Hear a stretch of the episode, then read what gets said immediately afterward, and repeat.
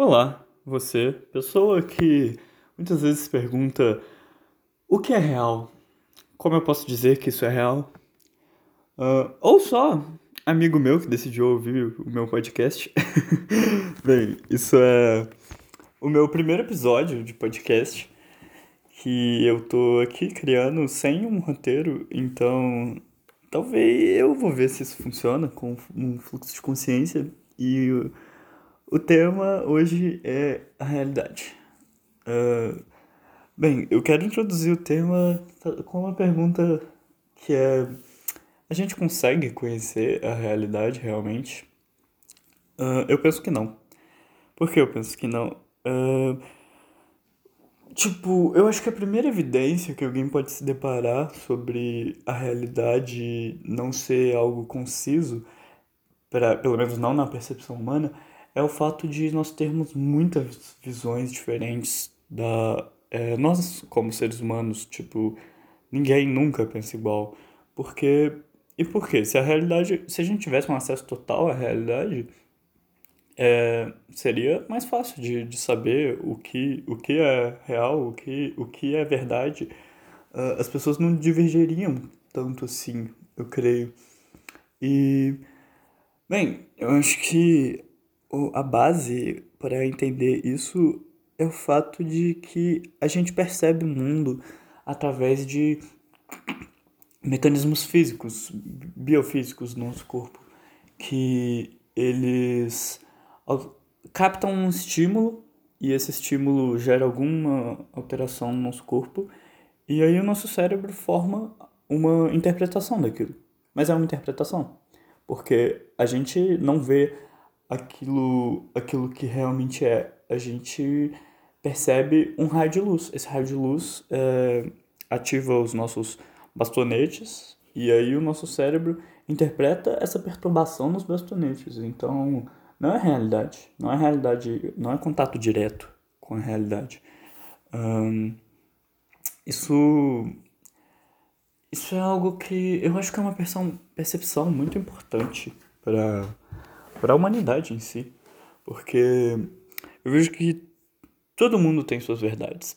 e eu não vejo nada de errado com ter suas próprias verdades.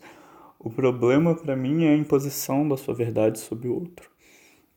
E é complicado, porque a gente faz isso às vezes num ato de, de pura benevolência, do tipo, uh, eu tô aqui, eu sei disso e eu vou compartilhar, afinal, eu, eu sei disso, isso me faz bem, provavelmente vai ajudar o outro. Então a gente compartilha. A gente compartilha aquilo que ninguém precisa saber. Que é uma visão nossa, que é inteiramente nossa e não há nada de errado com ser uma percepção nossa. Afinal, a realidade não é concisa. Uh, você pode interpretar a realidade da maneira que você quiser. O único problema é a imposição dessa realidade. Só que ao mesmo tempo, é muito utópico você pensar que você pode acreditar algo sem impor em qualquer medida essa crença. Um, a gente pode pensar que uma imposição de uma verdade seria apenas dizer ativamente, proibir ativamente alguém de dizer ou fazer algo ou pensar algo. Mas não. Uma é uma forma de repressão também você tratar aquilo como uh, como uma inverdade ou até mesmo você acreditar em algo e, portanto, tomar ações, medidas concretas de acordo com essa crença, enquanto outra pessoa acredita em outra coisa. E ela e as suas ações concretas geram consequências no mundo. E essa pessoa vai ter que lidar com essas consequências. Isso não seria uma forma de repressão, uma forma de confronto com a ideia do outro? Eu acredito que sim, com certeza. E é problemático. Uh, eu acho que eu vou dar um exemplo para ficar mais fácil de entender isso. Por exemplo, uh, a ciência. A ciência é uma, é uma forma de. É uma, é uma interpretação da realidade. Uh, uma que eu deposito bastante confiança, inclusive, mas que não deixa de ser uma interpretação. É uma interpretação rigorosa, mas é uma interpretação. E essa interpretação ela, ela pode uh, bater de frente com muitas crenças, por exemplo, principalmente crenças religiosas. Só que tá todo mundo na liberdade de crer em uma religião. Mas também tá todo mundo na liberdade de não crer nessa religião. Então como é que fica essa, como é que você faz para as pessoas não não uh, as pessoas poderem crer na religião delas, mas ao mesmo tempo elas não podem desrespeitar os direitos das outras, impor uh, essa questão sobre as outras e ao mesmo tempo como é que você faz para, por exemplo, man manter a saúde das pessoas? Uh, eu estava vendo uma uma algo um seminário sobre saúde pública e estava falando sobre saúde indígena no e essa questão como é que você aqueles aquele povo eles acreditam numa medicina que é diferente da medicina ocidental e não tem nada de errado com isso. E aí você chega lá com a medicina ocidental e você vê, por exemplo, é, condições sanitárias que, sei lá, criança andando descalça. Uh, aqui no, no, na nossa cultura, uh, como posso dizer, centrada no Ocidente, principalmente na, nas culturas de matriz europeia, é, a gente pensa que isso é anti-higiênico e que vai causar doença nessas pessoas. E doenças são muitas vezes contagiosas. Então não vai causar só doença nelas, vai causar em muita gente além delas, porque elas vão transmitir isso. E aí como é que você lida com isso? Como é que você lida com essa verdade? Eu não sei. eu não, não pretendo dar a solução das coisas, mas eu acho que é importante a gente pensar nessa, nessas realidades múltiplas, porque eu acho que o grande, um dos grandes problemas da humanidade é que todo mundo é muito cheio de razão e isso impede o respeito. Uh, tem situações em que é difícil saber quando ser respeitoso e quando agir segundo uma norma que vai trazer um benefício social, ou que a gente acredita que vai trazer um benefício social. Mas muitas vezes a gente só só pensa tipo é, é isso. A gente pensa que a pessoa não tem a liberdade de existir enquanto enquanto aquilo que ela acredita. Isso, essa forma de repressão e ela está nos mais diversos níveis. Por exemplo, uma fácil de pensar é a homofobia. É uma pessoa que enxerga que a outra não tem o direito de, de ser o, o, afetivamente e eroticamente aquilo que amar eroticamente quem ela quiser.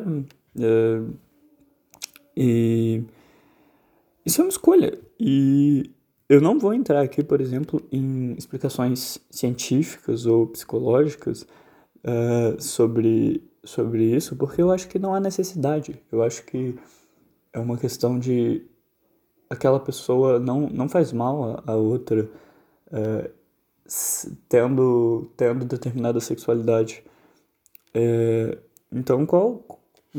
Tipo, por que você, a gente, alguém teria que dizer para ela que aquilo é errado? Não, não faz sentido, mas a gente se acha tão dono da razão que é algo corroborado pelo por toda a cultura, pelo menos a cultura ocidental, eurocêntrica, eu diria, que bem, as pessoas estão sempre apoiadas sobre um dogma religioso uh, maior, um, um líder maior, uma, uma ciência maior. E elas se esquecem que às vezes não faz. Às vezes não faz diferença uma pessoa ser de determinado jeito e aí você só deixa ela ser daquele jeito. É, é complicado. Uh, outra, outra forma que eu acho interessante é que eu vi numa recentemente numa, numa, num mini curso sobre. Eu faço psicologia, eu curso psicologia. É, quer dizer, eu estava cursando, aí a pandemia acabou com isso, mas enfim. É, eu estava vendo uma palestra sobre o, o acolhimento do luto por, por conta do Covid-19, né, das pessoas que perdem parente, os parentes por conta do Covid. E hoje em dia você tem uma, não só no luto, mas no, sofrimento em geral, você tem uma repressão ao sofrimento. Você não pode sofrer. E um autor que fala sobre isso, eu nunca li, mas já ouvi falar sobre, é, é Byung-Chul Han, em é, Sociedade do Cansaço, que é o livro dele que eu vi que ele, ele fala sobre isso. Que você não tem mais o direito de, de ter a sua individualidade no seu sofrimento. Você tem que passar por aquele sofrimento rapidamente. Você não deve demonstrar aquele sofrimento. Você deve ser uma pessoa good vibes. Você deve ser uma pessoa que respeita os seus novos ciclos e nada é ruim, tudo é só novo e mudança. isso, isso é algo que as pessoas é muito presente as pessoas pensarem, caraca, eu tô sendo muito bom para as pessoas, eu tô ensinando para elas como lidar com as situações difíceis, a não ficar triste, cara. Isso é, isso é genial, isso é ótimo. E não, não é. Porque sofrer é uma, é uma questão individual. E a gente não tem que dar pitaco se o outro tá sofrendo ou não. É, e é repressivo você dizer para aquela pessoa que ela não pode sofrer. Porque às vezes tudo que ela precisa é chorar um pouco. É dizer como a vida dela tá uma completa merda, uma desgraça. Como ela queria não existir naquele momento. para depois de extravasar tudo isso, é, ressignificar as coisas. Entende? Hum, bem, eu acho que aí se encontra uma repressão e, e algo que eu entrei em contato só recentemente. Eu tive esse insight recentemente, vendo essa, muito vendo essa palestra, e um, por, muito por conta do meu namorado também. Uh, e cara, é isso. Eu acho que eu, não, eu tô falando aqui sobre, sobre imposição de, de certezas sobre a realidade e eu vou impor aqui a minha certeza sobre a realidade, porque como eu disse é muito difícil não impor, mas enfim, acreditem se quiserem, levem para vocês se quiserem. Mas a para mim a verdadeira iluminação é entender que as pessoas podem fazer o que elas quiserem, tipo, pensarem o que elas quiserem desde que isso não, não atrapalhe. Se isso não atrapalhar você, não tem motivo, não tem um motivo sequer no mundo para você interferir nisso. Se interfere com você, por exemplo, preconceito, por exemplo, as pessoas terem uma noção que vai contra a sua existência ou a existência de determinado grupo que você pertence.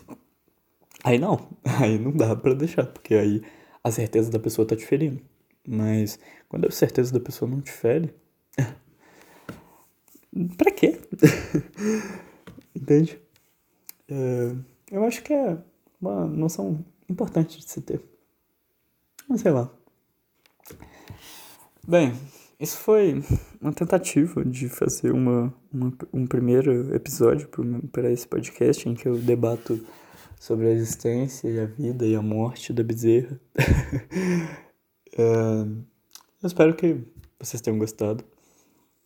Eu gostaria de ressaltar aqui que nada do que eu falo é muito embasado, a não ser nas minhas experiências pessoais. E quando é embasado, eu falo. Por exemplo, quando eu falei da, do, do seminário que eu fiz sobre saúde indígena, que inclusive foi ministrado por uma, uma pessoa indígena, então é, tem esse respaldo quando eu menciono o livro do Byung Chul Han, mas deixando claro que eu não li. uh, enfim, uh, é isso. E eu espero que isso possa ter acrescentado um pouco nos devaneios aí de, de quem tá ouvindo, que provavelmente são meus amigos. e obrigado. Espero que vocês Uh, vivam a vida.